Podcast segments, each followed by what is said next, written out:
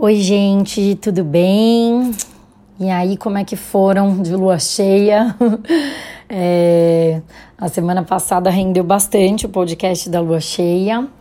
E, bom, tivemos aí também muitas energias envolvidas nesses últimos dias. E eu tô aqui. Esse podcast vai ser um pouco de uma síntese de um raciocínio que eu trilhei é, sobre muitos aspectos. Eu acabei de gravar o vídeo da Lua Minguante para quem está no projeto Ritmos e eu linkei com algumas reflexões que eu fiz ontem no domingo de Páscoa e essa energia de Lua Minguante com a Páscoa.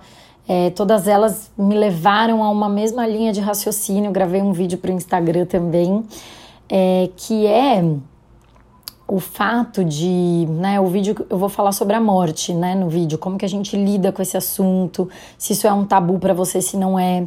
E a gente entrando nessa fase de lua minguante, a gente entra num momento de de morte e renascimento. A lua minguante ela tem um pouco dessa energia, um pouco não, bastante, né?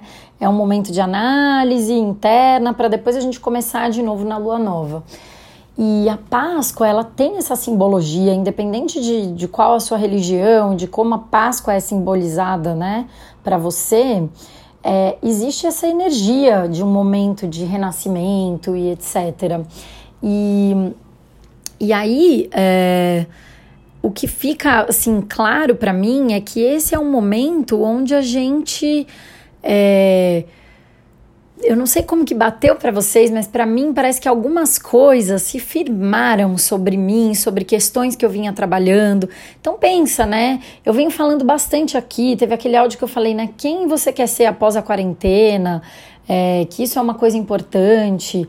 É, e a gente tá bem nesse momento assim, do que, que eu preciso firmar sobre a minha personalidade.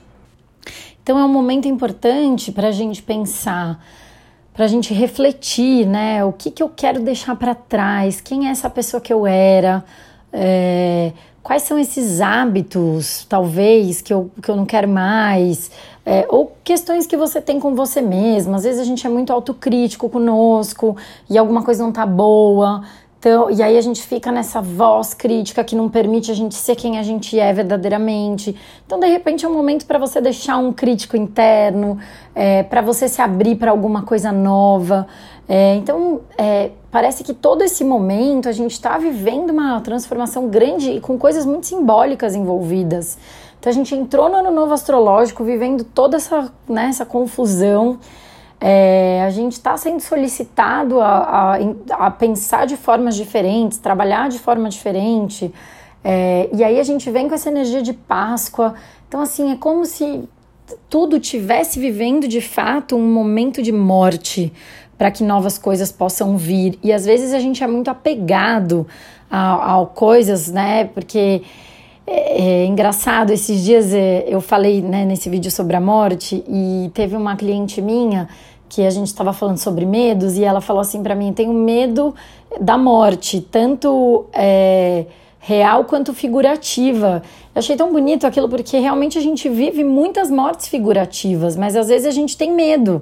Só que o que acontece é que quando a gente não está pronto para matar alguma, algum aspecto nosso, digamos assim, a gente também não está pronto para viver coisas novas e a gente acaba vivendo naquela mesmice e passa-se um tempo gigante sem a gente viver nada novo, sem nenhuma energia de novidade, etc. E agora a gente está sendo meio que todo mundo obrigado a abrir os olhos para coisas diferentes. Então, é, eu queria deixar aqui essa reflexão de o que, que você pode matar, né? Dentro de você, assim, o que, que essa Páscoa pode simbolizar para você, essa lua minguante, seja o que for, mas assim, o que, que pode ser deixado para trás para se fazer novo?